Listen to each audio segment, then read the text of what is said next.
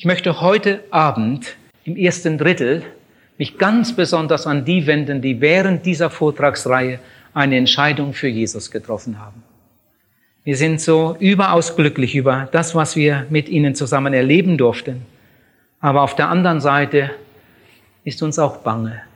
Wie geht es jetzt weiter? Was wird aus diesen Babys im Glauben werden? Wenn jemand ein technisches Gerät kauft oder ein Auto, dann kriegt er eine Betriebsanleitung mit. Und er ist gut beraten, wenn er sie liest und, und das, was da drin steht, auch beachtet. Und Gott hat uns für unseren Weg, für unseren Glaubensweg auch eine Betriebsanleitung, eine Gebrauchsanweisung mitgegeben. Die Anweisung, die Gott uns gegeben hat, die Bibel, ist ein Ausdruck seiner Liebe. Und jetzt hört, ihr lieben Neubekehrten, in der Bibel steht kein Wort zu viel. Das ist alles wichtig. In der Bibel steht auch kein Wort zu wenig. Da steht alles drin, was du wissen musst, um ein gesegnetes, erfülltes Leben führen zu können. Jetzt will ich erst einmal ein paar Bibelstellen lesen aus dem Neuen Testament. Im ersten Korintherbrief, Kapitel 1, steht etwas über die Botschaft, die wir verkündigen. Da steht etwas über den Botschafter, über den Prediger. Dann steht da etwas über unsere ungeheure Verantwortung, die wir haben. Und es steht etwas über unsere Arbeit, über unseren Dienst. Jetzt lese ich einmal diese vier Bibelstellen. Zuerst über die Botschaft. 1. Korinther 1, Vers 18. Das Wort vom Kreuz das wir verkündigen, ist wohl eine Torheit für die, die verloren gehen. Für uns aber, die sich retten lassen, ist es eine Gotteskraft. Jetzt etwas über den Prediger, über den Botschafter. Paulus spricht hier von sich selbst und von seinem Dienst, von seiner Erfahrung. Ich empfinde das auch so ähnlich. Im 1. Korintherbrief Kapitel 2 von Vers 1 an auch ich, liebe Brüder, als ich zu euch kam, kam ich nicht mit hohen Worten und hoher Weisheit, um euch das Geheimnis Gottes zu verkündigen. Denn ich hatte fest beschlossen, unter euch nichts zu wissen, als allein Jesus Christus, den Gekreuzigten. Dann eine Bibelstelle über unsere Verantwortung. Im 1. Korintherbrief Kapitel 4 von Vers 1 an schreibt Paulus, Dafür soll uns jeder halten. Für Diener, für Diener Christi, für Haushalter über Gottes Geheimnisse. Nun fordert man aber von einem Haushalter nicht mehr, als dass er sich als treu erweise. Ein hoher Anspruch für einen Prediger. Und jetzt noch etwas über den Dienst. Im dritten Kapitel steht von Vers 4 an, in eurer Gemeinde gibt es Leute, die sagen, ich halte mich zu Paulus. Und es gibt andere, die sagen, ich halte mich zu Apollos. Also da gab es Leute in Korinth, die haben gesagt, der Paulus gefällt mir viel, viel besser. Ich gehe nur zur Versammlung, wenn Paulus predigt. Der andere hat gesagt, also Barnabas ist viel, viel besser. Von mir aus brauchte Paulus gar nicht mehr kommen. Ich würde am liebsten immer Barnabas hören. Und dann gab es noch welche, die haben gesagt, ich höre viel lieber Petrus, hoffentlich kommt der bald mal wieder. Und dann gab es noch andere, die sagen, ich höre überhaupt keine Menschen, ich höre auf Jesus. Und Paulus sagt zu ihnen, ist das nicht sehr menschlich geredet? Wer ist denn Apollos? Wer ist Paulus? Diener sind wir, durch die ihr zum Glauben gekommen seid.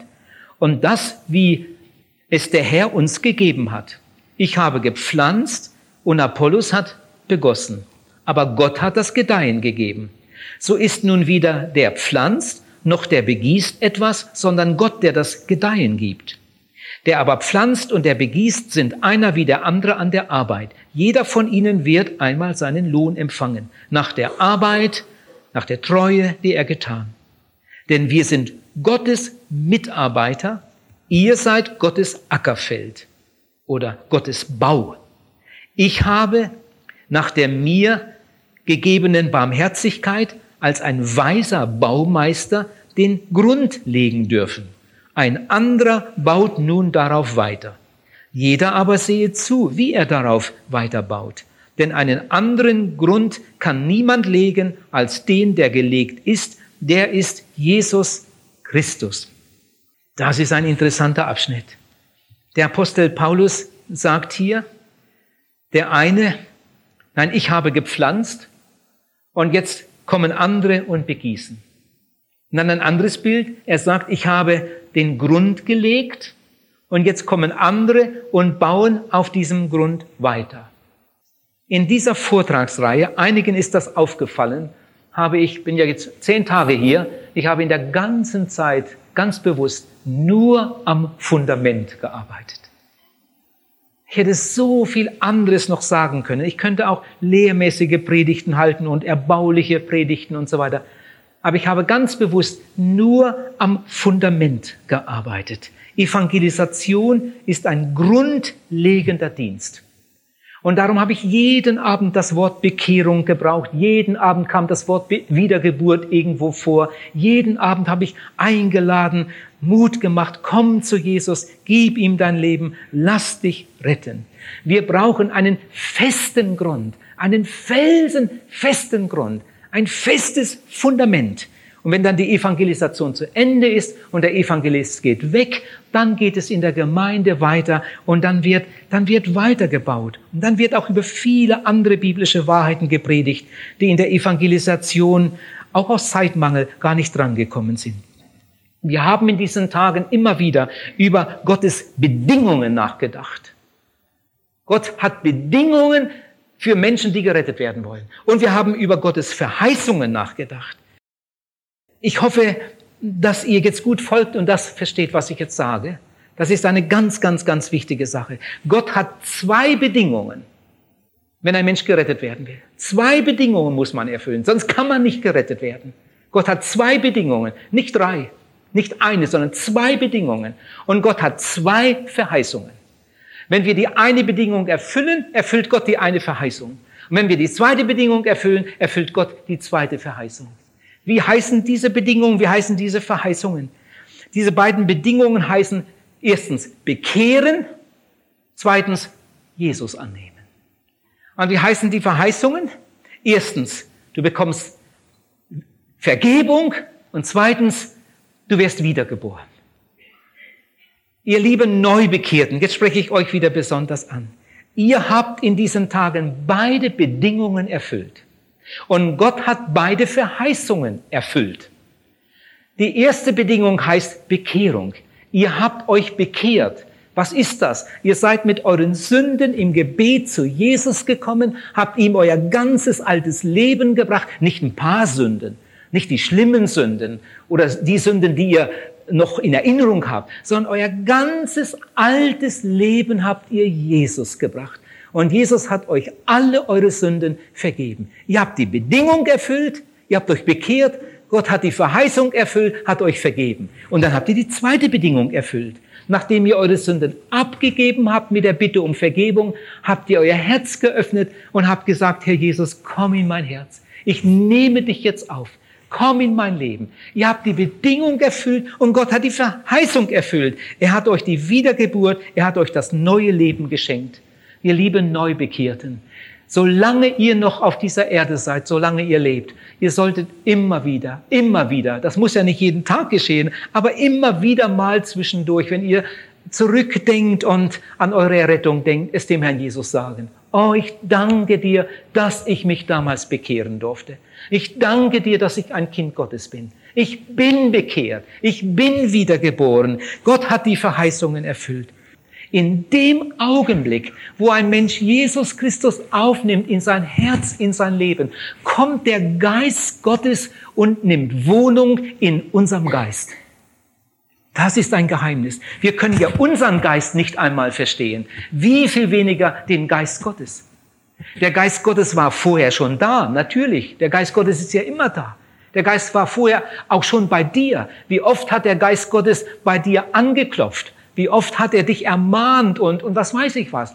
Der Geist Gottes war schon vorher bei dir, aber er war nicht in dir. In dem Augenblick, wo ein Mensch sich bekehrt und Jesus Christus aufnimmt, kommt der Heilige Geist in seinen Geist. Der Geist Gottes wohnt jetzt in dir. Und vielleicht hast du das inzwischen schon gemerkt. Von dem Augenblick der Bekehrung und Wiedergeburt an hat man ein viel empfindsames Herz, Gewissen. Wenn dir eine Panne passiert, ein liebloses Wort oder irgendetwas, und meist dauert das gar nicht lange und schon ist der Heilige Geist da. Das war nicht gut. Damit hast du Jesus keine Ehre gemacht. Und wenn du dann hinhörst, dann wird der Heilige Geist noch mehr sagen. Und er wird dir sagen, aber Jesus hat dich trotzdem lieb. Sag's ihm doch. Und dann gehst, suchst du irgendeine Ecke, wo du allein bist und sagst, Herr Jesus, das tut mir leid. Jetzt bin ich schon drei Wochen bekehrt und jetzt, jetzt wieder so etwas. Es tut mir so leid. Herr Jesus, vergib mir. Und im nächsten Augenblick sagt dir der Heilige Geist, ist alles gut, ist alles gut. Du hast es Jesus gebracht, jetzt ist das gut. Und wenn du dann die Bibel liest, Vieles, was du früher überhaupt nicht begreifen konntest, das wird dir mit einmal aufgeschlossen. Du sitzt am Sonntagmorgen in der Predigt. Mit einmal hörst du Dinge, die wurden früher auch schon gesagt. Aber die hast du früher, die gingen irgendwie gar nicht rein. Und du sitzt da und du nimmst das auf wie ein trockener Schwamm. Weil der Geist Gottes in dir ist, hast du eine ganz andere, eine, eine Antenne für das, was Gott dir mitteilen möchte. Seht einmal, da ist ein Fünf-Franken-Stück. Manchmal werde ich gefragt, Herr Pals, warum betonen Sie das immer so? Bekehrung und Wiedergeburt. Du brauchst eine Bekehrung und eine Wiedergeburt. Ist denn das nicht dasselbe? Bekehrung und Wiedergeburt? Ist denn das nicht dasselbe? Nein, das ist durchaus nicht dasselbe. Das sind zwei ganz verschiedene Dinge. Aber Bekehrung und Wiedergeburt gehören ganz dicht zusammen. Und die meisten Menschen, die mit Jesus gehen, die meisten Menschen, die Bekehrung und Wiedergeburt erlebt haben, haben das zusammen erlebt in einem ganz eng zusammenhängenden Geschehen. Das greift so ineinander über. Bekehrung, Bekehrung ist die eine Seite und Wiedergeburt ist die andere Seite. Bei der Bekehrung gibt der Mensch und bei der Wiedergeburt gibt Gott. Bei der Wiedergeburt gibt der Mensch seine Sünde und der Herr nimmt sie weg. Bei der Wiedergeburt gibt Gott das neue Leben in Jesus Christus und der Mensch nimmt es im Glauben an. Seht mal, das ist eine Münze, eine Münze, aber diese Münze hat zwei Seiten. Und stell dir einmal vor, an dem Tag, an dem diese Münze geprägt wurde, hätte da irgendetwas nicht richtig funktioniert und es wäre nur eine Seite geprägt und die andere Seite wäre ganz leer, da wäre nichts. Was wäre dann diese Münze wert? Zwei Franken 50, oder? Nein, diese Münze wäre als Zahlungsmittel nicht zu gebrauchen. Da ist zwar eine Prägung, aber die andere Hälfte fehlt. Und so ist das auch im Geistlichen. Ihr Lieben, es kann sein, dass ein Mensch sich bekehren will und er geht zu Jesus und er macht alles richtig. Vielleicht kniet er sich sogar hin oder was weiß er, er faltet die Hände und betet. Er ruft den Namen des Herrn Jesus an, bekennt ihm seine Sünde und bittet um Vergebung. Herr Jesus, vergib mir alle meine Sünden. Ich meine es wirklich ehrlich. Bitte vergib mir. Bitte rette meine Seele. Lass mich nicht verloren gehen. Herr Jesus, vergib mir alles, alles, auch das, was ich nicht mehr weiß. Meine Kindheit, meine Jugend, meine ganze Vergangenheit. Herr Jesus, vergib mir meine Schuld. Er macht das alles. Und dann sagt er Amen und geht nach Hause. Und am nächsten Tag, ja, bin ich jetzt ein Gotteskind? Bin ich jetzt wiedergeboren? Er hört die nächste Predigt, wird furchtbar unsicher. Nein, der ist nicht wiedergeboren. Der hat nämlich nur die eine Hälfte gemacht. Er hat seine Sünden bekannt, hat um Vergebung gebeten, er hat sich bekehrt. Aber jetzt muss das weitergehen. Nachdem er seine Sünde bekehrt hat, muss er jetzt das im Glauben annehmen und sagen, Herr Jesus, jetzt danke ich dir, dass du auch für meine Sünden auf Golgatha gestorben bist. Ich nehme das jetzt im Glauben an und jetzt öffne ich dir mein Herz. Herr Jesus, Komm in mein Herz, komm in mein Leben. Ich nehme dich auf. Ich will dein sein. Du sollst mein sein. Ich will dir für immer gehören. Von jetzt an will ich mit dir gehen. Ihr Lieben, wir werden nicht wiedergeboren, wenn wir unsere Sünden bekennen. Wir werden nicht wiedergeboren, wenn wir tagelang über unsere Sünden weinen. Wir werden nicht wiedergeboren, wenn wir uns taufen lassen oder uns einer Gemeinde anschließen und da mitarbeiten. Wann wird ein Mensch wiedergeboren? Er wird wiedergeboren, wenn er Jesus Christus im Glauben in sein Herz und Leben aufnimmt. Das kann er aber erst dann, wenn er sich vorher von seiner Sünde abgewandt hat. Die Bekehrung geht immer der Wiedergeburt voraus. Es gibt keinen wiedergeborenen Menschen, der sich nicht vorher bekehrt hat. Bekehrung heißt, der Mensch bringt seine Sünde und der Herr nimmt sie weg. Wiedergeburt heißt, Gott gibt das neue Leben in Jesus Christus und der Mensch nimmt es im Glauben auf. Und jetzt geht er seinen Weg mit Jesus. Ihr lieben Neubekehrten, ihr habt das erlebt. Ich war dabei, ich war euer Zeuge. Eine Frau strahlt. Ich erinnere mich dran, wie sie da vor mir saß, ja. Ich hoffe, dass die anderen, die sich bekehrt haben, das auch in ihrem Herzen jetzt so richtig glücklich, dankbar sehen und bejahen können. Ja, ja, so ist es. Ich habe mein altes Leben Jesus gebracht, da waren sogar noch Zeugen dabei. Und der ganze Himmel war euer Zeuge. Ihr habt euer altes Leben Jesus gebracht und er hat es weggenommen. Ihr habt Jesus Christus aufgenommen. Jetzt seid ihr Kinder Gottes und dürft mit Jesus in einem neuen Leben wandeln. Aber jetzt hört, ihr seid mit Gott in Ordnung. Das heißt aber nicht, dass ihr auch mit Menschen in Ordnung seid. Ihr müsst jetzt ganz gut hinhören. Das ist unheimlich wichtig, was ich jetzt sage. Du bist mit Gott in Ordnung. Ihr lieben Neubekehrten, ihr müsst nie im Leben mehr eine Sünde bekennen, die ihr vor der Bekehrung getan habt. Deine Sünden sind weg. Die existieren nicht mehr. Du musst nie mehr eine Sünde bekennen, die du vor deiner Bekehrung getan hast. Die sind alle vergeben. Du bist mit Gott in Ordnung. Das heißt aber nicht, dass du auch mit deinen Mitmenschen im Reinen bist. Es kann sein, dass du ein Fahrrad gestohlen hast. Das hast du schon drei Wochen und damit fährst du immer zur Schule. Aber das hast du in Frauenfeld gestohlen, das ist so weit weg. Das kommt bestimmt nicht raus, oder? Und morgen fährst du mit dem Fahrrad zur Schule. Hast du überhaupt nicht dran gedacht. Bei der Bekehrung hast du auch nicht dran gedacht. Und du fährst mit dem Fahrrad zur Schule, ein schönes Fahrrad, 20 Gänge und so weiter.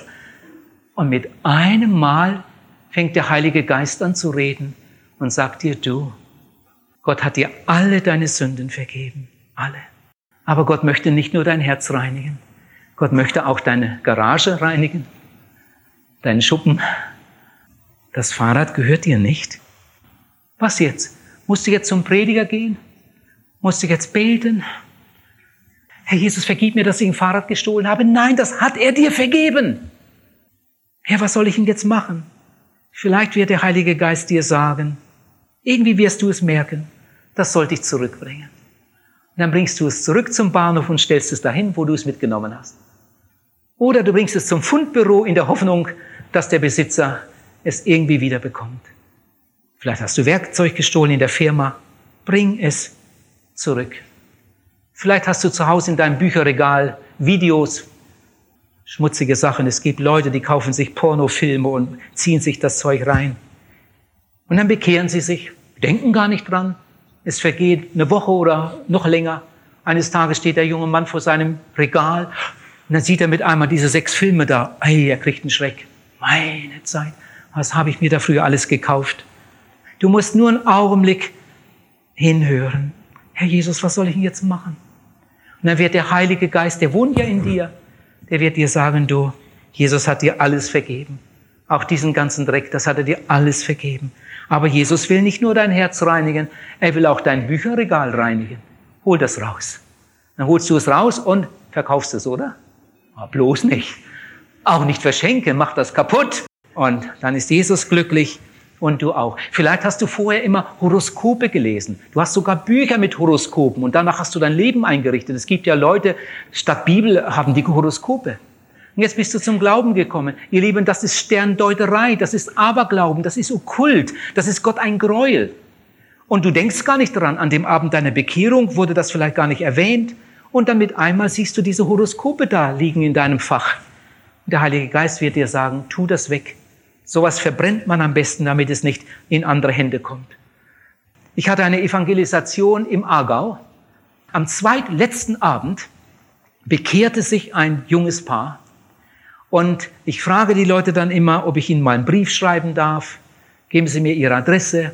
Ich sorge dafür, dass Sie eine Kassette geschenkt bekommen und dann noch etwas gute Literatur. Und meist sind die Leute gern einverstanden. Und die beiden gaben mir ihre Adresse. Und das war ein, ein Liebespaar. Und dann sah ich die Karten und auf beiden Karten dieselbe Adresse. Und dann habe ich gefragt, wohnen Sie schon zusammen? Sagten sie, ja, schon einige Zeit. Hm. Nicht verheiratet. Hm. Ah, die anderen waren schon rausgegangen, als ich, ich hatte sie zurückgehalten und dann etwas gefragt. Und dann habe ich den beiden gesagt, ich verstehe das gut. Also wenn ich nicht bekehrt wäre, vielleicht würde ich das auch machen, ich weiß nicht. Das machen heute so viele. Ich verurteile sie auch nicht. Aber jetzt, was wollen sie denn jetzt machen? Das war interessant. Ich hatte noch gar nichts erklärt. Ich habe nur gefragt, was wollen sie denn jetzt machen? Und da sagt der junge Mann, ich habe auch schon überlegt. Das hat der Heilige Geist ihm schon gezeigt. Dein Herz ist reiner, sauber, aber deine Bude nicht. Und dann habe ich den beiden gesagt, es gibt zwei Möglichkeiten. Entweder sie ziehen aus und gehen wieder zur Mama, bis es soweit ist, oder sie zieht aus. Ist die eine Möglichkeit. Sie gehen wieder auseinander. Oder sie gehen morgen zum Standesamt. Wenn sie ganz fest davon überzeugt sind, wir beide gehören zusammen, wir lieben uns und wir wollen zusammen durchs Leben gehen.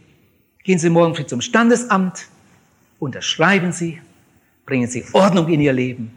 Ruckzuck haben Sie einen Termin und dann werden Sie zusammengeschrieben. Wenn Sie kein Geld haben, dann machen Sie ganz, ganz kleine Hochzeit, nur mit den Eltern und Geschwistern, kostet nichts. So haben wir uns verabschiedet. Ich war gespannt.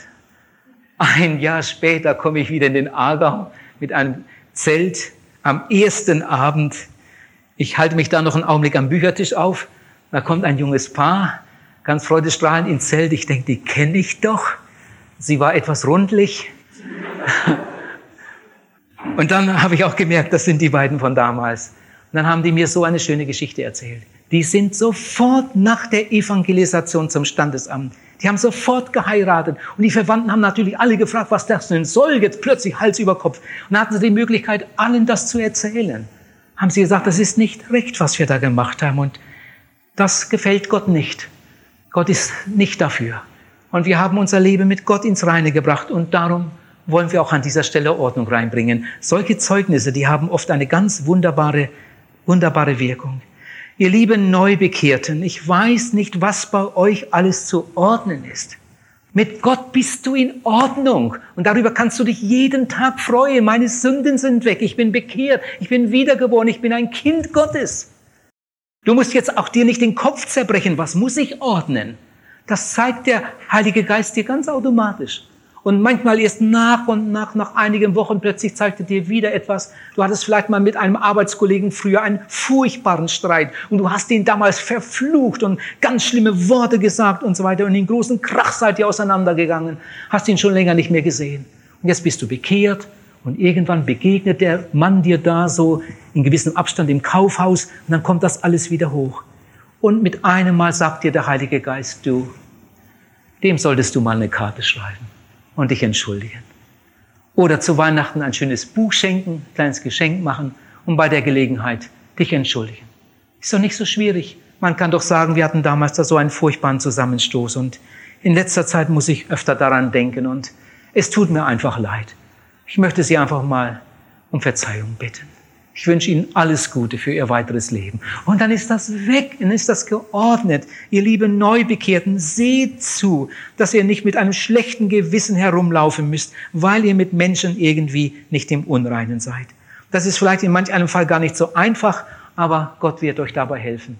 In der Bibel steht, dass Nachfolge Jesu ein Kampf ist. Nachfolge Jesu ist kein Spaziergang, sondern Nachfolge Jesu ist ein Kampf, kein Krampf aber ein Kampf. Und Kämpfe sind dazu da, dass man Siege erringt, oder? Jesus möchte, dass wir von einem Sieg zum anderen gehen. Wenn ich dran denke, wie das damals bei mir war, als ich mich bekehrt hatte, oh, dann sprach sich das in der Firma rum. Einer sagt es dem anderen. Hast schon gehört, der Pals ist fromm geworden. Was? Der? Und dann der, der Nächste, der Nächste. Und die Leute guckten komisch. Das war irgendwie unheimlich für mich. Und dann in der Verwandtschaft. Meine Mutter hatte Geburtstag. Und dann kamen die Verwandten, dann kamen die Kaffeetanten und dann, wenn die zusammensitzen und dann wird das ganze Dorf durchgenommen. Da hat eine Kuh Drillinge gekriegt und da ist das und die muss heiraten. Und dann haben wir Kaffee getrunken und saßen da zusammen und mit einem Mal kam ich dran. Und dann sagt meine Patentante, die mochte ich so gern, die hatte mir früher eine Armbanduhr, eine Taschenuhr zum Konfirmation geschenkt. Das war meine liebste Tante. Und ausgerechnet die Tante Martha, die ist so gemein und vor all den Gästen sagt sie, Wilhelm, und was hört man da? Du bist fromm geworden? Und dann alle Verwandten gucken zu mir. Du bist fromm geworden? Und dann sagt eine andere Tante, die hatte das schon mitgekriegt, dass meine Eltern ganz furchtbar dagegen waren. Ganz furchtbar dagegen. Und dann sagt eine andere Tante, oh Wilhelm, Wilhelm, was machst du deinen Eltern für einen Kummer? Wenn das Oma wüsste, die war schon tot, wenn das Oma wüsste, die würde sich im Grabe umdrehen. Und ich saß da mit einem roten Kopf zwischen all den Verwandten. Da habe ich gemerkt, oh, Nachfolge Jesu, das ist nicht so einfach. In der Firma und zu Hause, das war ein Kampf. Ihr Lieben, aber ich habe auch herrliche Siege erlebt. Dann habe ich meinen Bruder mitgeschleppt in die Evangelisation und er hat sich bekehrt. Und dann ging das weiter in der Familie. Im nächsten Jahr bekehrte sich meine Mutter. Dann wieder ein Jahr später bekehrte sich mein Vater. Und von der Verwandtschaft, was meint ihr, wer sich zuerst bekehrt hat? Meine Tante Martha. Das war die erste, die sich bekehrte. Eines Tages habe ich sie mitgeschleppt und dann hat sie die Predigt gehört. Und nach der Predigt kam sie und hat gefragt, Wilhelm, würdest du auch mal mit mir beten? Oh ja, oh ja. Dann haben wir eine Ecke gesucht, wo wir allein waren. Habe ich Tante Martha das alles nochmal genau erklärt. Und dann hat sie Jesus angenommen. Jetzt ist sie schon lange, lange bei Jesus. Wir werden uns einmal wiedersehen in der Herrlichkeit. Gut, was ich sagen wollte eben, das wollte ich den Neubekehrten sagen. Nachfolge Jesu ist kein Spaziergang. Nachfolge Jesu kann manchmal unheimlich hart werden. Aber, hört das jetzt auch. Du hast, seitdem du bekehrt bist, den besten Freund. Du hast den stärksten Verbündeten. Egal wo du hinkommst, mit Jesus bist du immer in der Mehrzahl. Der ganze Himmel ist auf deiner Seite und darum musst du keine Angst haben. Oh, ihr jungen Männer. Ich hoffe, ihr werdet richtige Jünger, richtige Männer, richtige Männer, die für Jesus kämpfen und siegen. Und ihr Mädchen, ihr jungen Mädchen, ihr seid kein Spielball des Teufels. Auch kein Spielball irgendwelcher lüsternen Jungs, sondern ihr seid Kinder Gottes. Euer Leib ist ein Tempel Gottes. Jesus hat euch, Gott hat euch so wunderbar gemacht und Gott hat einen wunderbaren Plan für euer Leben. Und ihr solltet jetzt mit Jesus rechnen und er kann euch bewahren und er kann euch wunderbar führen und euch überraschen. Den Eheleuten möchte ich sagen, wenn man als Ehepaar gemeinsam Jesus folgen darf, das ist ja etwas ganz Großes. Nun, manchmal ist das so, dass sich nur die Frau bekehrt und der der Mann, der zögert noch lange, das kann manchmal ganz schön hart sein. Oder es bekehrt sich ein Mann und, und die Frau will das nicht. Das ist manchmal ziemlich schwierig. Aber in vielen Fällen kommt ja dann der andere Teil auch bald hinterher. Also wenn dein Mann noch nicht bekehrt ist oder deine Frau noch nicht bekehrt ist, bete darum und, und warte darauf und sei ein Vorbild. Ich will euch einmal sagen, wie man es nicht machen darf. Da bekehrt sich eine Frau Sie kommt nach Hause, ist glücklich, dass sie jetzt ein Gotteskind ist. Gott hat ihr alles vergeben. Und sie hofft so sehr, dass ihr Mann am nächsten Abend mitkommt und sich auch bekehrt. Es ist etwas später geworden, sie kommt nach Hause. Der Mann fragt, wo kommst du her? Und sie sagt, weißt du doch, ich war doch in der Evangelisation. Ja, geht denn das so lange? Und die Frau sagt, ja, heute, ja, ich war noch in der Seelsorge, ich habe mich bekehrt. Was hast du gemacht? Und dann geht's los. So, bis dahin, das ist fast normal, das ist oft so. Aber jetzt macht die Frau den schlimmsten Fehler, den man in einer solchen Situation machen kann. Die Frau steht vor ihrem Mann und sagt, du hättest das gerade nötig gehabt. Schade, dass du die Predigt nicht gehört hast. Du hättest das gerade nötig gehabt. Wenn du so weiterlebst, dann kommst du in die Hölle. Das lass dir gesagt sein. Ihr Lieben, hört mal. Die Frau kann noch lange warten, bis der Mann mitkommt. Und wenn die Frau große Schwierigkeiten, noch größere Schwierigkeiten zu Hause bekommt, dann kann ich das ein Stück weit verstehen. Das lässt sich kein Mann bieten, so etwas. Wenn die Frau jetzt, nachdem der Mann so böse reagiert, wenn die Frau zu ihrem Mann jetzt sagen würde, du, ich kann dich verstehen. Hast dir bestimmt Sorge gemacht. Ach, ich hätte auch anrufen sollen oder was. Du, aber bitte sei mir doch nicht böse. Es war so ein interessanter Abend und und ich hatte einfach irgendwie das Gefühl, ich, ich sollte noch zurückbleiben. Da wurde noch so vieles erklärt und so. Du sei mir doch nicht böse. Sag, willst nicht morgen mal mitkommen? Hörst dir das mal an und, und vielleicht sagt er sogar, naja, gut, mir den Blödsinn auch mal angucken. Und wenn, wenn nicht angenommen, er sagt, also da krieg, kriegen mich keine zehn Pferde hin, also Gott ist viel stärker als zehn Pferde, aber das muss sie ihm auch nicht sagen. Und wenn der sagt, da kriegen mich keine zehn Pferde hin, dann würde ich einfach still sein und, und lieb sein. Ich sage das einmal den Frauen, deren Männer noch nicht bekehrt sind. Keiner kennt deinen Mann so gut wie du. Du weißt, was er gern hat. Du weißt, wie man ihn verwöhnen kann, wie man ihn glücklich machen kann. Sei lieb zu deinem Mann. Dein Mann muss merken, seitdem meine Frau an Jesus glaubt und er immer eine Bibel liest, ist die irgendwie so, irgendwie so lieb und die hat eine Geduld und was sie alles für mich macht. Jesus macht aus uns keine schlechteren Ehemänner und keine schlechteren Ehefrauen, sondern Jesus macht aus uns bessere Leute, weil er uns mit seiner Liebe erfüllt, wenn ihr beide bekehrt seid. Ich weiß nicht, wie ihr es macht mit eurer stillen Zeit. Sicher macht jeder für sich stille Zeit oder ihr macht es grundsätzlich gemeinsam oder weiß ich, wie ihr es macht. Ich würde jedem Ehepaar raten, wenigstens einmal am Tag zusammen zu beten. Ich meine jetzt nicht das Tischgebet, sondern ich meine eine Gebetszeit, wo beide laut beten. Die Frau betet und sagt, schüttet ihr Herz vor Jesus aus, der Mann hört zu und dann sagen beide Amen. Und dann betet der Mann, die Frau hört zu und beide sagen Amen. Vielleicht am Morgen, bevor der Mann aus dem Haus geht. Vielleicht in der Mittagszeit kurz ist, vielleicht eine schlechte Zeit. Oder am Abend, bevor man zu Bett geht oder bevor man schlafen geht. Aber wenigstens einmal am Tag. Und wenn es nur ein paar Minuten sind, wo man zusammen ist und betet. In unserem Dorf, da wo wir sind, da gibt es eine ganze Menge ganz, ganz liebe Frauen in unserem Dorf. Aber die beste habe ich erwischt. Ja, da sitzt sie. Es kommt kaum einmal vor, dass wir am Morgen nicht zusammen beten. Wir beten auch jeden Abend zusammen, bevor wir einschlafen. Aber Morgen machen wir es so. Wenn ich zu Hause bin, wenn ich unterwegs bin, dann haben wir einen anderen, eine andere Methode. Aber wenn ich zu Hause bin, am Morgen lesen wir in der Bibel. Das macht immer meine Frau. Sitzen am Tisch und dann liest sie ein Kapitel aus dem Alten Testament, ein Kapitel aus dem Neuen Testament, ganz langsam. Und dann beten wir die ganze Zeit. Wir beten für uns, wir beten für die Kinder, Schwiegerkinder, Enkelkinder, Eltern, Verwandten, für das Missionswerk, für die Gemeinde, zu der wir gehören, für unseren Prediger und für Missionare und so weiter. Und dann geht sie an ihre Arbeit und ich gehe an meine Arbeit.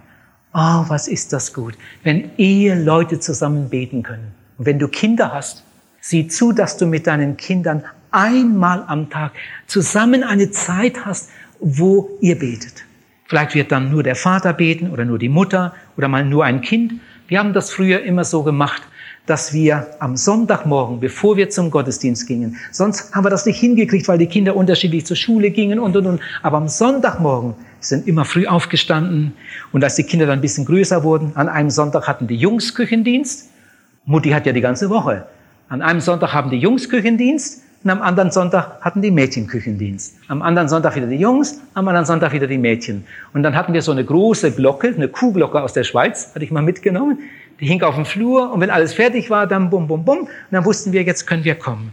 Und dann gingen wir ins, in die große Wohnküche, hatten unseren runden Tisch und dann saßen wir sechs da und haben wir gefrühstückt. So war das bei uns jeden Sonntag. Jeden Sonntag. Da haben wir in aller Ruhe gefrühstückt. Ich war dann immer zuerst fertig, weil ich zur Gebetsstunde wollte. Meine Frau kam dann mit den Kindern etwas später hinterher. Aber hört mal, wie wir dann am Tisch gebetet haben. Das haben wir jeden Sonntag so gemacht. Nur ein paar Minuten. Aber jeden Sonntag haben wir das so gemacht. Und auch sehr, sehr oft in der Woche. Dass wir gesagt haben, jetzt wollen wir noch zusammen beten. Ja, gut. Und dann haben alle vier Kinder gebetet. Immer. Alle vier Kinder. Und dann hat meine Frau gebetet. Und dann habe ich meist als letzter gebetet. Oh, wie oft habe ich unseren Martin gehört, den kleinen Martin. Hat gebetet und hat er wieder gesagt, lieber Heiland, jetzt habe ich den Markus schon so oft eingeladen und er hat mir auch schon so oft versprochen, dass er kommen will und ist nie gekommen. Lieber Heiland, mach doch, dass er heute in die Kinderstunde kommt. Amen. Oh, wie oft habe ich das gehört. Ihr Lieben, und eines Tages kam Markus in die Kinderstunde. Und Markus kam wieder und hat Markus zu Hause erzählt, dass das so spannend ist. Seine Eltern sollen doch auch einmal hingehen. Und dann kamen seine Eltern in die Gemeinde und bei der ersten Predigt bekehrte sich der Vater von Markus. Und ein paar Tage später bekehrte sich die Mutter von Markus. Und Markus hat sein Herz Jesus gegeben. Und dann bekehrte sich noch ein Bruder von Markus. Und das fing alles damit an, dass ein kleiner Junge immer und immer wieder betet, lieber Heiland, mach doch, dass der Markus einmal mitkommt. Ich glaube, Gott liebt Kindergebete. Und Gott erhört auch Kindergebete. Lasst uns doch in unseren Familien das Beste machen und unseren Kindern Vorbilder sein. Ich möchte etwas hier sagen, dass ich an dem Abend, als ich über die Ehe gepredigt habe, schon mal so angeschnitten habe. Und wenn wir die besten Eheleute wären, wir machen auch Fehler. Und manchmal machen wir sogar große Fehler, dass die Kinder staunen. Es kann sein, dass Eltern einmal in Gegenwart der Kinder irgendwie einen Zusammenstoß haben. Und da fallen sogar lieblose Worte. Und die Kinder haben das gehört. Vielleicht sind sie sogar ein bisschen erschrocken oder verwundert. Hm, der Papa will doch so fromm sein, ne? Wie der eben mit Mama geredet hat oder, oder umgekehrt. Das war aber nicht so schön. Ihr lieben Eltern, wenn euch so etwas passiert, ich hoffe, es passiert nicht, wenn euch so etwas passiert in Gegenwart der Kinder, dann solltet ihr das auch in Gegenwart der Kinder in Ordnung bringen. Wir können Fehler machen, aber wir dürfen ja damit zu Jesus gehen. Mit einmal merkst du, oh, das war nicht gut, das war so lieblos und, und dann noch in Gegenwart der Kinder. Ah, wie konnte das nur passieren? Dir ist etwas über die Lippen gerutscht und es tut dir leid. Vielleicht hast du still gebetet, oh Jesus, vergib mir. Das war nicht gut. Und dann gehst du in Gegenwart deiner Kinder zu deiner Frau und nimmst sie in die Arme und sagst, Schatz, das tut mir leid. Das tut mir leid. Bitte, verzeih mir. Und dann nehmt ihr euch in die Arme und haltet euch einen Augenblick fest. Und die Kinder, die sehen das und dann, hm, vielleicht schleichen sie weg. Wenn der Junge vielleicht so zehn Jahre alt ist, vielleicht wird der Junge denken, mh, der Papa macht auch manchmal was verkehrt. Aber wenn er was verkehrt macht und das merkt, dann geht er hin und entschuldigt sich. Aha, vielleicht sind die darum so glücklich, weil die immer alles sofort wieder in Ordnung bringen. Ihr Lieben, wir wollen mit einem reinen Herzen leben. Wir wollen mit einem guten Gewissen leben und für unsere Kinder die besten Vorbilder sein. Für unsere Kinder beten und hoffen, dass auch unsere Kinder sich möglichst früh für Jesus entscheiden. Ihr lieben Neubekehrten, drei Dinge möchte ich euch ans Herz legen. Erstens, lest eure Bibel jeden Tag. Betet jeden Tag. Und sucht euch so schnell wie möglich eine gute Gemeinde. Eine richtig gute Gemeinde, wo man über Bekehrung redet, wo man frohe Lieder von Jesus singt, wo bekehrte Menschen zusammenkommen, wo man merkt, Mensch, die, die halten zusammen. Die haben dasselbe erlebt, was ich erlebt habe. Einige wohnen vielleicht hier in der näheren Umgebung, hätte es hier eine Möglichkeit. Einige sind von woanders. An einem Abend bekehrte sich ein Mann, der war von Frauenfeld. Der kann ja nicht jeden Sonntag nach Rafts in den Gottesdienst kommen. Aber in Frauenfeld gibt es auch gute Gemeinden. In den anderen Städten, überall gibt es gute Gemeinden. Ihr Lieben, lest eure Bibel jeden Tag. Wenn du keine hast, nimm dir eine mit. Da liegen ganz gute Bibeln auf dem Büchertisch. Nimm dir eine Bibel mit und dann nimm dir das ganz fest vor. Ihr jungen Leute, einige Teenager haben sich bekehrt. Nimm dir doch das vor. Stell doch deinen Wecker zehn Minuten früher. Und von jetzt an liest du jeden Morgen einfach ein paar Verse aus der Bibel. Du kannst einfach da beim Matthäus Evangelium anfangen, Matthäus Kapitel 1, und liest am Morgen einen Abschnitt bis zur nächsten dicken Überschrift. Und am anderen Tag liest du den nächsten Abschnitt, die Geburt Jesu. Einfach diesen Abschnitt. Am nächsten Tag liest du weiter, die Weisen aus dem Morgenland. Einfach diesen Abschnitt. Und dann die Flucht nach Ägypten. Und dann das und dann das von Johannes dem Täufer. Und wie Jesus dies und das und jenes. Jeden Tag einen kleinen Abschnitt. Mach doch das. Du kannst es auch anders machen, kannst auch mehr lesen oder ein bisschen weniger. Aber lies doch jeden Tag die Bibel. Bitte, ihr lieben Neubekehrten, macht das. Und das andere betet jeden Tag. Ich meine nicht das Tischgebet, das ist eine Selbstverständlichkeit, dass ein bekehrter Mensch vor dem Essen Gott dankt für die Gaben. Gewöhn dir das an. Wenn du es bislang nie gemacht hast, gewöhn es dir an. Ab sofort will ich das machen. Bevor wir unser Mittagessen einnehmen und wenn alle anderen in der Familie nicht bekehrt sind, dann faltest du deine Hände unter, der, unter dem Tisch. Das braucht überhaupt keiner mitkriegen. Und wenn du nur einen einzigen Satz sagst und sagst, Herr Jesus, ich danke dir für das gute Essen. Amen. Gewöhn es dir an. Aber das meine ich jetzt nicht mit dem täglichen Gebet. Du solltest jeden Tag eine gewisse Zeit haben, wo du mit Jesus redest. Und am besten wäre es, du machst das am Morgen. Wenigstens eine Minute. Mach doch das. Du wirst staunen, was dabei herauskommt.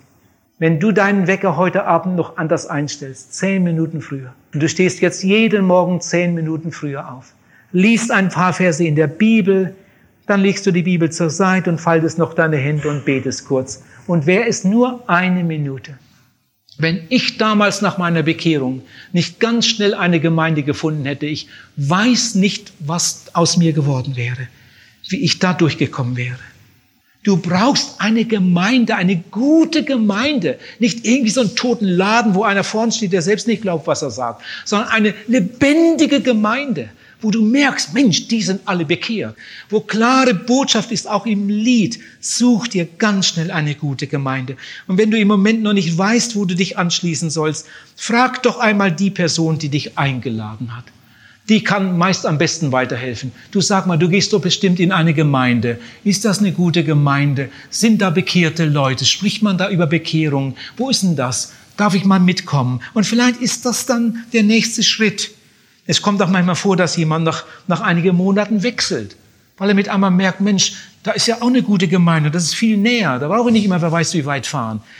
Und dann geht man da zwei, dreimal hin, Mensch, das ist es. Und dann schließt man sich da an. Aber wenn man dann seine Gemeinde gefunden hat, dann sollte man da auch sich einbringen und da bleiben.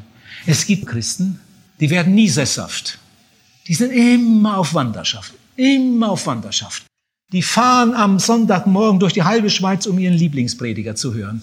Das kann man ja auch mal machen. Aber du brauchst für den Normalfall eine Heimat, eine Gemeinde, wo du normalerweise hingehst, wo du zu Hause bist. Und da gibst du dann auch dein Geld zur Förderung des Evangeliums. Da besuchst du die Bibelstunde, um weiterzukommen, um gesegnet zu werden und um anderen ein Segen zu werden. Einer der schönsten Sätze in der Bibel steht im ersten Johannesbrief Kapitel 4, Vers 8.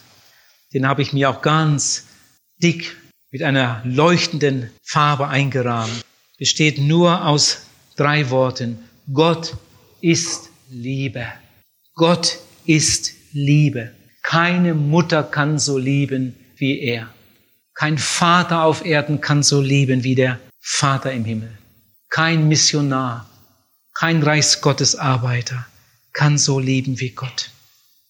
Ich habe in diesen Tagen hier das Evangelium verkündigt.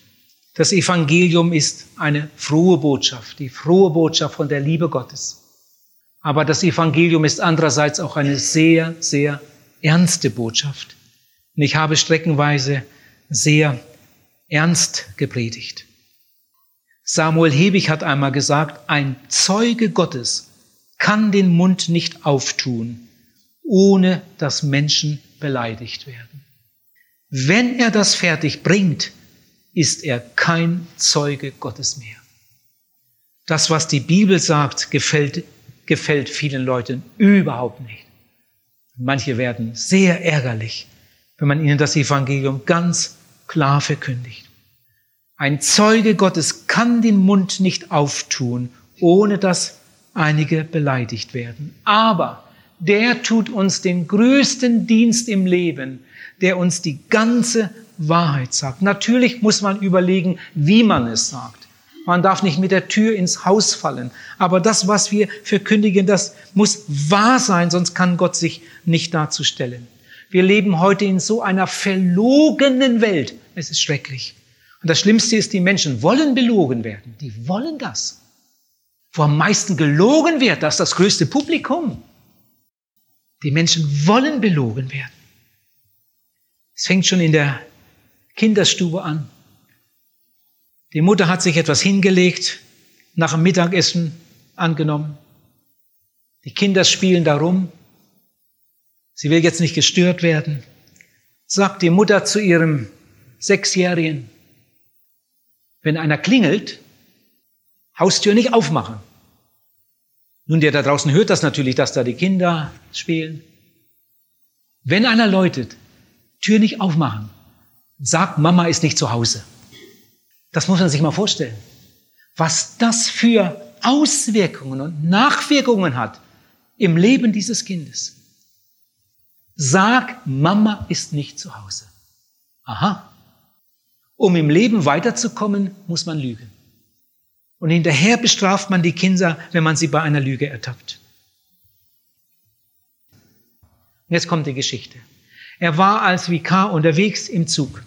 In Deutschland gibt es Strecken, da hält der Zug stundenlang nicht an. Man kann zum Beispiel mit einem Nachtzug von Hannover bis Frankfurt durchfahren. Über 300 Kilometer. Und in so einem Nachtzug saß er, ich weiß jetzt nicht auf welcher Strecke, wo der Zug lange nicht anhielt. Und es war schon morgen und er saß in seinem Abteil mit der Bibel und las etwas am Morgen.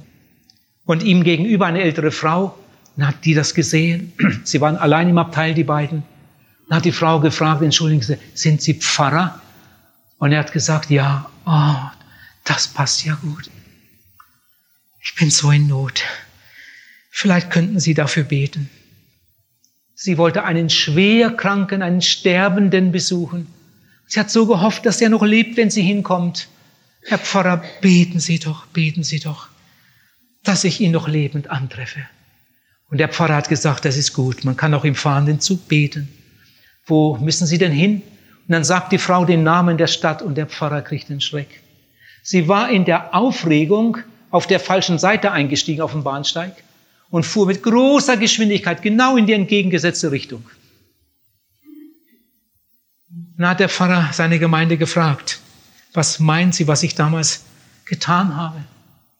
Ich konnte doch der Frau nicht sagen, sie sitzen im falschen Zug, die wäre in Ohnmacht gefallen. Er hat erst mal still gebetet. Dann hat er laut gebetet, ihr Gebetsanliegen Gott gesagt. Herr, du kannst das schenken, dass diese Person noch lebt, wenn sie ankommt. Und dann hat er gefragt, na, dann hat er mit einem Beamten da gesprochen. Gefragt, was gibt's für Möglichkeiten? Hier ist eine Frau im Zug. Die fährt in die falsche Richtung. Ich kann ihr das jetzt nicht sagen. Was kann man machen? Er hat einiges aufgeschrieben, wo sie raus muss und, und, und, und, welche Verbindungsmöglichkeiten es da gibt. Der Beamte hat versprochen, dass er sofort behilflich sein wird, wenn der Zug dann endlich hält das nächste Mal. Und erst kurz bevor der Zug zum Halten kam, um der Frau es nicht noch schwerer zu machen, hat er gesagt, Sie müssen jetzt umsteigen. Hat die Frau gesagt, nein, ich fahre direkt. Hat der Pfarrer gesagt, nein, da ist etwas anders. Sie müssen jetzt umsteigen, aber ich helfe Ihnen. Ich habe mich genau erkundigt und der Beamte hilft Ihnen jetzt auch. Sie können gleich über den Bahnsteig auf der anderen Seite rein und der Zug fährt dann zu der Stadt. Sie müssen jetzt umsteigen. Er hatte noch etwas aufgeschrieben. Lesen Sie den Zettel dann, wenn Sie in dem anderen Zug drin sitzen. Und ich werde noch weiter für Sie beten. Und dann raus aus dem Zug. Und die Frau hat sich bedankt. Danke, Herr Pfarrer, danke, Herr Pfarrer, dass Sie mir geholfen haben. Jetzt, jetzt, das hätte ich ja gar nicht gewusst. Und sagt, ja, schnell einsteigen. Und dann waren die auseinander. Er hat die Frau nie wieder gesehen. Aber er hat der Frau gewaltig geholfen, oder? Er hat der Frau gewaltig geholfen. Die saß im falschen Zug. Und dann hat der junge Pfarrer sich an die Gemeinde gewandt und hat gesagt, liebe Gemeinde, es tut mir leid, aber ich muss es sagen, Sie sitzen im falschen Zug. Sie sitzen im falschen Zug. Und dann hat er über den breiten Weg geredet und über den schmalen Weg und die Leute gebeten, auszusteigen, auf die andere Seite zu gehen und in die andere Richtung zu fahren. Sie sitzen im falschen Zug. Ich erzähle nachher noch, wie die Geschichte weiterging. Ihr Lieben, Millionen Züge fahren durch die Welt und manche sind überfüllt. Wie viele religiöse Be Züge haben wir, Bewegungen, Sekten. Wenn ich an die vielen Esoteriker denke, die sind in eine, in eine Lehre hineingerutscht, die bringt sie in die Hölle. Und Jesus, den Retter, den kennen sie nicht. Oh, wie viele religiöse Züge fahren heute durch die Welt. Und die Leute sitzen im falschen Zug. Es gibt noch eine andere Gefahr, und jetzt müsst ihr gut hinhören. Es gibt Leute, Die würden jetzt vielleicht sagen, aber ich sitze im richtigen Zug und sind trotzdem nicht gerettet. Da ist jemand, der sagt, du, aber ich gehe in eine Kirche, da ist ein guter Pfarrer. Der Pfarrer, der, der hat ein, eine klare Verkündigung. Und äh, da gibt es sogar manchmal so offene Abende, evangelistische Veranstaltungen und so weiter. Weit und breit ist dieser Pfarrer bekannt als ein, ein sehr guter Pfarrer, mit einer klaren Verkündigung. Und wir gehen da immer hin. Das mag ja sein. Mag ja sein, dass jemand immer jeden Sonntag eine klare Verkündigung hört und trotzdem nicht bekehrt ist. Kann sogar sein, dass jemand in die Krishona-Gemeinde geht, dass jemand in die freie evangelische Gemeinde geht oder in irgendeine evangelikale Gemeinde, wo ganz klar über Bekehrung und Wiedergeburt und Nachfolge und Jüngerschaft und so weiter geredet wird, aber er ist trotzdem nicht bekehrt. Man kann in einem guten Zug sitzen und trotzdem nicht zum Ziel kommen. Ich will mit einem Beispiel mal sagen, was passieren kann. Ich hatte schon oft in der Schweiz evangelisiert, in der ersten Zeit. Und dann kam die, der Tag, wo ich am, das erste Mal meine Frau und Kinder mitnehmen wollte. Und dann sind wir gefahren. Damals hatten wir erst zwei Kinder. Und meine Frau hatte geparkt, alles gepackt. Und wenn man zwei Kinder mitnimmt, das ist ja dann gar nicht so einfach. Und hinten Koffer, oben Koffer und was wir alles im Auto hatten. Wow, Alete-Kost fürs Kind und, und das und das und das und das und das und all die Puder und Salben und Tücher und was meine Frau da alles reingestopft hatte. Jede Ecke war voll und ich dann auch noch meine Sachen für meinen geistlichen Dienst. Auto proppe voll und die beiden Kinder auch noch. So, und dann kamen wir in Basel an. Von uns zu Hause bis Basel, genau 700 Kilometer. Und dann waren wir, konnte man die Zollstelle schon sehen. Und dann habe ich zu meiner Frau gesagt, so, noch ein paar Minuten. Und dann bist du das erste Mal im Leben im Ausland. Ja, und sie freute sich natürlich. Ich hatte ja schon so viel von der Schweiz erzählt. Und dann kamen wir näher, näher, näher. Und dann waren wir da. Und dann hatte ich die Scheibe schon runtergedreht und die beiden Pässe in der Hand. Und dann hat der Zollbeamte da reingeguckt. Und dann hat er gesagt, und die Kinderausweise? Wie bitte? Die Kinderausweise, natürlich Schweizerdeutsch, die Zöllner, die stellen ja nicht um, auch wenn du kein Wort verstehst. Und damals hatte ich schon noch Mühe. Und äh, die Kinderausweise wollte er sehen. Also ich wusste gar nicht, dass ein Schweizer so brutal sein konnte. Ich hatte nur so Liebes erzählt von der Schweiz. Und meine Frau, die kam ins Zittern. Und der wollte die Kinderausweise sehen. Kinderausweise, das hatte ich noch nie gehört. Ich war gar nicht auf die Idee gekommen, für die Kleinen da hinten, also das sind wirklich unsere Kinder, die haben wir doch nicht entführt, die haben sie keine Ausweise. Sag, Kinderausweise, na sowas habe ich nicht. Ich war einfach zu dumm dafür. Ich, Ihr Lieben, ich habe gebettelt und gefleht und meine Frau saß da und weinte. Der Zöllner hat uns nicht durchgelassen. Ich glaube, er durfte das auch nicht. Er hat gesagt, holen Sie Ihre Ausweise und dann kommen Sie wieder.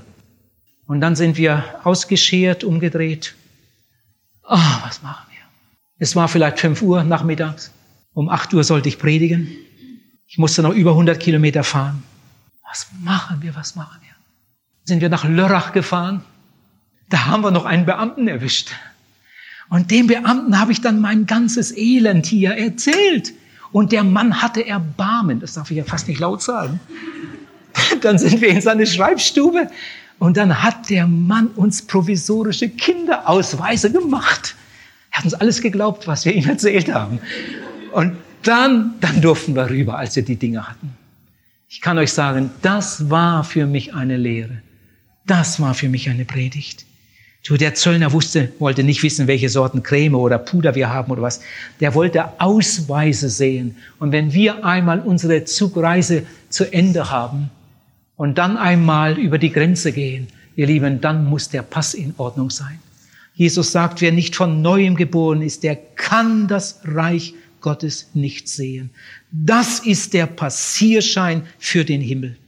Und bei Gott gibt es keine blinden Passagiere. In seinem Reich gelten seine Gesetze. Und wer die übertritt, der geht verloren. Wer die übertritt, der geht verloren. Jesus sagt, wer nicht von neuem geboren ist, kann das Reich Gottes nicht sehen. Was weißt, meinst du, was damals passiert ist bei jenem jungen Pfarrer, als der seiner ganzen Gemeinde sagte, tut mir leid, aber Sie sitzen im falschen Zug. Hat er gesagt, ich habe etwas auf dem Herzen, das möchte ich gern tun.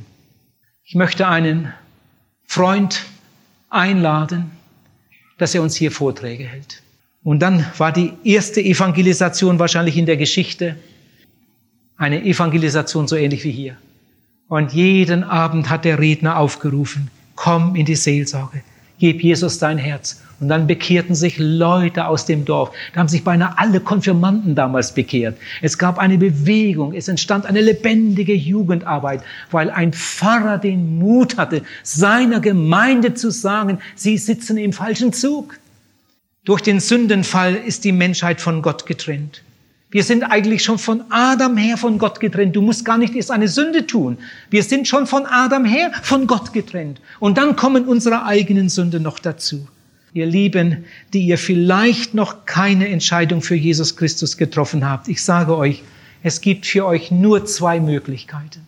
Entweder du bringst deine Sünde zu Jesus und er nimmt sie dir weg. Oder er kommt einmal mit deiner Sünde zu dir im Gericht und du gehst mit diesem ganzen Schlamassel in die ewige Nacht. Anders gesagt, entweder du befasst dich mit deiner Sünde und redest mit ihm darüber, oder er befasst sich einmal mit deiner Sünde und redet mit dir darüber am jüngsten Tag. Aber dann ist es zu spät, denn dann kommt das Urteil, dann kommt das Gericht. Es sei denn, dass jemand von neuem geboren werde, sonst kann er das Reich Gottes nicht sehen. Ich finde das manchmal so, so furchtbar. Es gibt Menschen, die glauben alles Mögliche, nur nicht, was Gott sagt. Sie glauben, was in der Zeitung steht. Was stehen für Märchen und Lügen und Verkehrtheiten in der Zeitung? Aber das glaubt man. Man glaubt, was da und da gesagt wird. Aber was Gott sagt? Nein, man glaubt, was in der Betriebsanleitung fürs Auto steht, oder? Das ist wahrscheinlich auch in Ordnung. Man glaubt, was im Kochbuch steht. Man nehme das und das und das und das und dann wird das draus. Steht im Kochbuch, also stimmt das. Aber was in der Bibel steht, da ist man, da ist man nicht so schnell dabei. Was Gott sagt, das wird hinterfragt. Da ist ein Pfarrer in einer Kirche, ist auch ziemlich neu da. Und er findet keine bekehrten Leute in seiner Gemeinde und das macht ihm eine unheimliche Not. Und dann bereitet er eine Predigt vor über die Notwendigkeit der Wiedergeburt kommt der Sonntag und er steht vor seiner Gemeinde und sagt, liest diese Bibelstelle und predigt darüber. Und das kommt einige Male vor in der Bibel. Ihr müsstet von neuem geboren werden. Wer nicht von neuem geboren ist, kann das Reich Gottes nicht sehen. Ihr müsstet von neuem geboren werden. Und lädt ein, in die Sakristei zu kommen, wenn man das erleben will. Aber es kommt keiner. Am nächsten Tag spricht, Sonntag spricht er wieder über die Wiedergeburt. Natürlich etwas anders, von einer anderen Seite, andere Bibelstellen, die das beleuchten. Er erklärt das noch einmal. Aber es kommt keiner in die Seelsorge. Dann kommt der dritte Sonntag und er predigt wieder über die Wiedergeburt, wieder ein bisschen anders. Er möchte, dass die Leute das endlich verstehen und, und sich bekehren. Nach der dritten Predigt über Wiedergeburt sind die Kirchenvorsteher so auf der Palme, die sind hinterher zusammen, haben zusammengesessen und haben sie gesagt, also jetzt ist der Pfarrer erst ein paar Wochen hier. Jetzt hat er schon dreimal über dieses Wiedergeborenwerden gesprochen. Also wenn der nächsten Sonntag wieder darüber spricht, dann bleiben wir alle zurück. Einverstanden. Und dann werden wir ihn zur Rede stellen. Einverstanden. Der nächste Sonntag kommt und der Pfarrer predigt, ihr müsstet von neuem geboren werden. Wieder von einer anderen Seite, mit viel Liebe und hat er ihnen das zu erklären versucht. Sonst ist alles umsonst. Ihr müsst von neuem geboren werden. Die Predigt ist zu Ende, Gottesdienst ist zu Ende, der Pfarrer geht in die Sakristei, hinter der Kanzel sitzt da in dem Raum und hofft und wartet, ob heute jemand kommt. Plötzlich geht die Tür auf, der Pfarrer denkt, jetzt will sich einer bekehren. Und dann sieht der Kirchenvorsteher, der sah gar nicht danach aus. Und dann kommt die ganze Gesellschaft da rein. Und dann stehen sie vor dem Pfarrer. Herr Pfarrer, Warum haben Sie jetzt schon viermal hintereinander gepredigt, ihr müsstet von neuem geboren werden? Inzwischen stand der Pfarrer und hat der Pfarrer gesagt, liebe Männer, weil sie von neuem geboren werden müssen. Ihr Lieben, Kind wird man nur durch Geburt. Und Gottes Kind wird man nur durch Wiedergeburt. Du kannst zehn Bücher lesen über, über kleine Kinder und Kinderpflege und alles Mögliche. Davon kriegst du kein Kind. Du kannst dir sogar einen Kinderwagen kaufen und den durch die Stadt schieben. Und der, davon kriegst du kein Kind. Kannst Kinderlieder auswendig lernen und den ganzen Tag singen und, und davon kriegst du kein Kind. Kind wird man nur durch Geburt und ein Gotteskind wird man nur durch Wiedergeburt. Es muss einmal dieser Punkt kommen, wo der Mensch seinen verlorenen Zustand erkennt und damit zu Jesus geht und seine Sünden bekennt. Das ist Bekehrung. Das ist normalerweise eine einmalige Sache im Leben.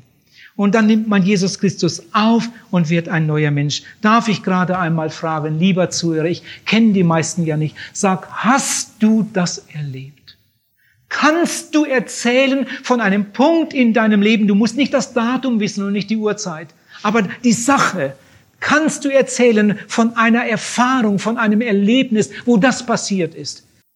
Da frage ich eine ältere Frau nach dem Vortrag. Es ergab sich gerade so. Ich komme kurz ins Gespräch.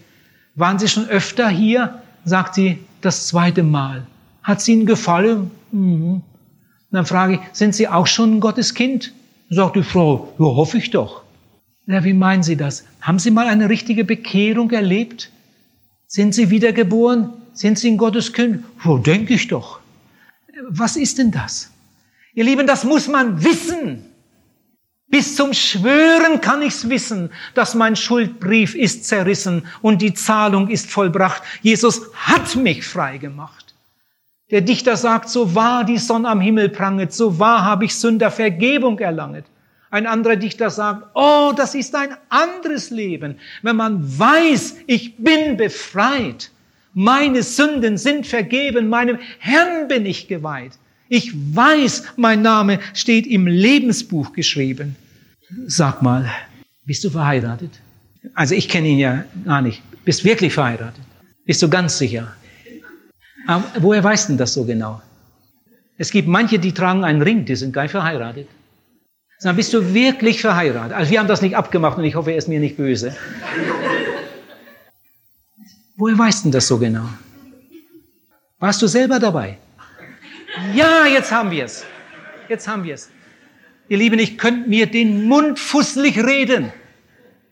Der bleibt dabei. Ich bin verheiratet. Wir könnten sogar seine Frau entführen. Und er ist immer noch überzeugt. Wir könnten ihm seine Heiratsurkunde wegnehmen und er ist immer noch davon überzeugt. Warum? Er war selber dabei. Er war selber dabei. Das wird er nie mehr vergessen, wie er das stand und gefragt wurde und hat er gesagt, ja.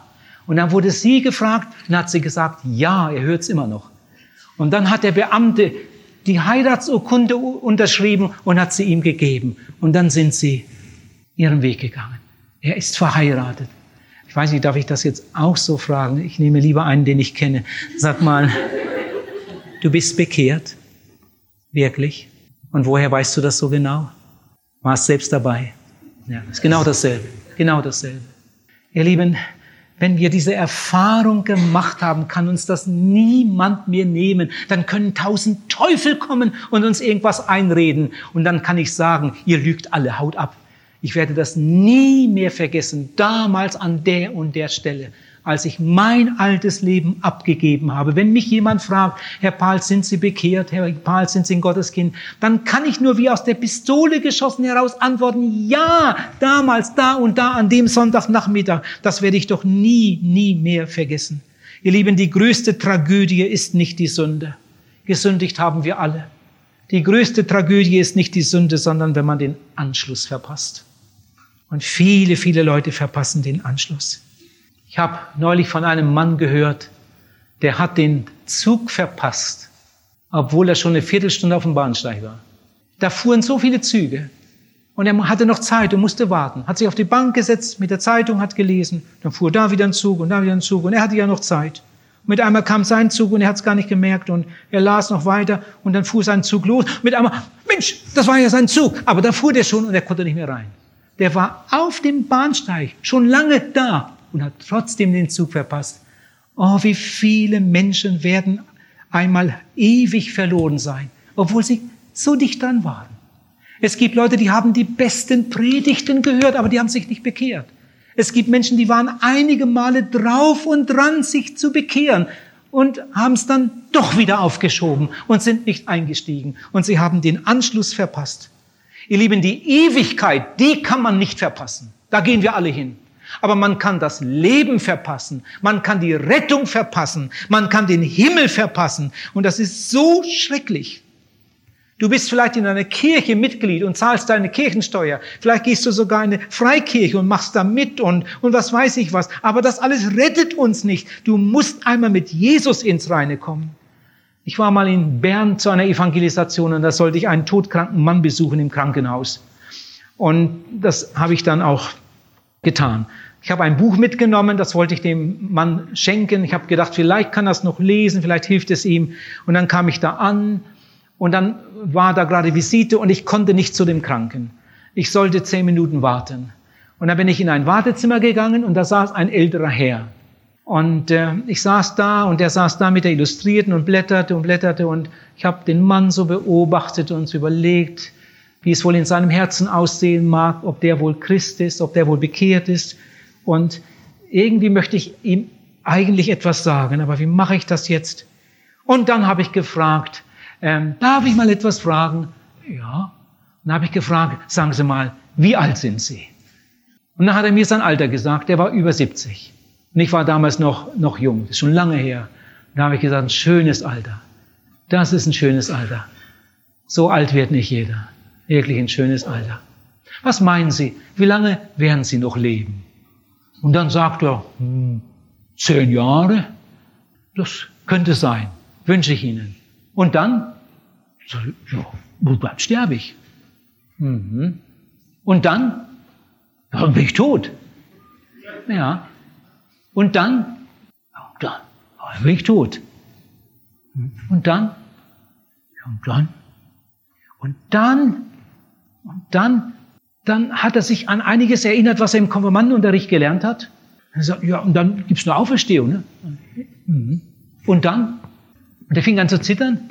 Und ich habe noch, ich weiß nicht, achtmal oder zehnmal gefragt. Und dann? Und dann? Und dann? Er saß da. Dann habe ich gesagt, ich habe etwas mitgebracht. Das schenke ich jetzt Ihnen. Bitte, bitte lesen Sie dieses Buch. Bitte lesen Sie das Buch. Da steht drin, was Sie machen müssen, damit Sie nicht ewig verloren gehen. Bitte lesen Sie das Buch und tun Sie, was da drin steht. Ja, Dankeschön, Dankeschön. Und inzwischen war meine zehn Minuten ja schon rum. Ich wollte ja zu einem anderen. Dann bin ich raus, habe den Kranken besucht. Als ich zurückkam, wieder zum Wartezimmer, aber er war nicht mehr da. Ihr Lieben, was ist das nur für eine Dummheit? Es gibt Menschen, die werden 70 Jahre alt, aber das Wichtigste haben sie nie gelernt. Über das Wichtigste haben sie nie nachgedacht. Was ist das für ein Geschenk, wenn ein Mensch überhaupt mal 20 wird? Wie viele sterben früher? Und wenn du dann mal 30 oder 40 oder 60 geworden bist, was ist das für ein Geschenk? Und jeder Tag ist nur Gnade. Wo geht's denn hin? Sag mal, was kommt denn dann? Irgendwann hört doch das mal auf. Irgendwann schlägt dein Herz das letzte Mal. Irgendwann machst du den letzten Atemzug. Und dann bist du bereit, Gott zu begegnen. Die Evangelisation geht zu Ende. Eine Reihe Leute sind gekommen und haben die größte Entscheidung ihres Lebens getroffen und Jesus aufgenommen als ihren Heiland und Erretter. Für sie war diese Evangelisation die größte Veranstaltung, die sie in ihrem ganzen Leben erlebt haben. Nicht, weil sie mir begegnet sind oder, oder die Gruppe hier gehört haben, weil sie Jesus begegnet sind. Sie sind gerettet und ihre Namen stehen im Buch des Lebens. Und andere waren auch hier und haben die Predigt gehört. Ich habe von einem Mann gehört, der war hier. Er hat das alles gehört. Und er ist auch nicht dagegen. Er bewundert andere, die, die so engagiert als Christen leben. Und er geht nach Hause und das alte Leben geht weiter. Was nützt das, wenn du fünf Predigten hörst, wenn du zehn Predigten hörst, wenn du dich nicht bekehrst? Ihr lieben Männer und Frauen und jungen Leute, die ihr das noch nicht getan habt, oh bitte, bitte tut es doch heute Abend. Nicht um mir einen Gefallen zu tun. Was hab ich davon? Ob du dich bekehrst oder nicht. Natürlich freue ich mich riesig, wenn du dich bekehrst. Aber es geht doch nicht darum, dass jemand mir einen Gefallen tun will oder irgendeinem anderen. Es geht um deine Rettung. Es geht um deine Ewigkeit. Es geht um dich. Bitte komm heute Abend zu Jesus. Sieh jetzt nicht auf die Uhr, sondern hör jetzt einmal auf Jesus. Herr, frag doch mal, lieber Gott, was soll ich jetzt machen? Zeig es mir. Hilf mir. Gib mir Mut. Während die Gruppe singt, kannst du still im Herzen beten. Lieber Gott, gib mir heute Abend die Kraft. Gib mir heute Abend den Mut, dass ich es heute Abend schaffe. Manchmal gibt es Leute, die sagen, ich kann mich auch zu Hause bekehren. Da brauche ich nicht da in den Seelsorgeraum. Und sie gehen nach Hause und tun es nicht. Und tun es nicht. Jetzt ist das, die Hilfe so nahe. Du kannst mit einem Menschen reden, der sich auskennt, der dir das erklären möchte, der dir helfen möchte. Jetzt komm doch, nimm doch dieses Angebot an. Lass uns miteinander reden, zusammen beten. Und dieser Abend wird der Abend deiner Errettung werden. Oh, der Herr möge dir Mut geben zu dieser großen Entscheidung. Gott segne euch. Amen.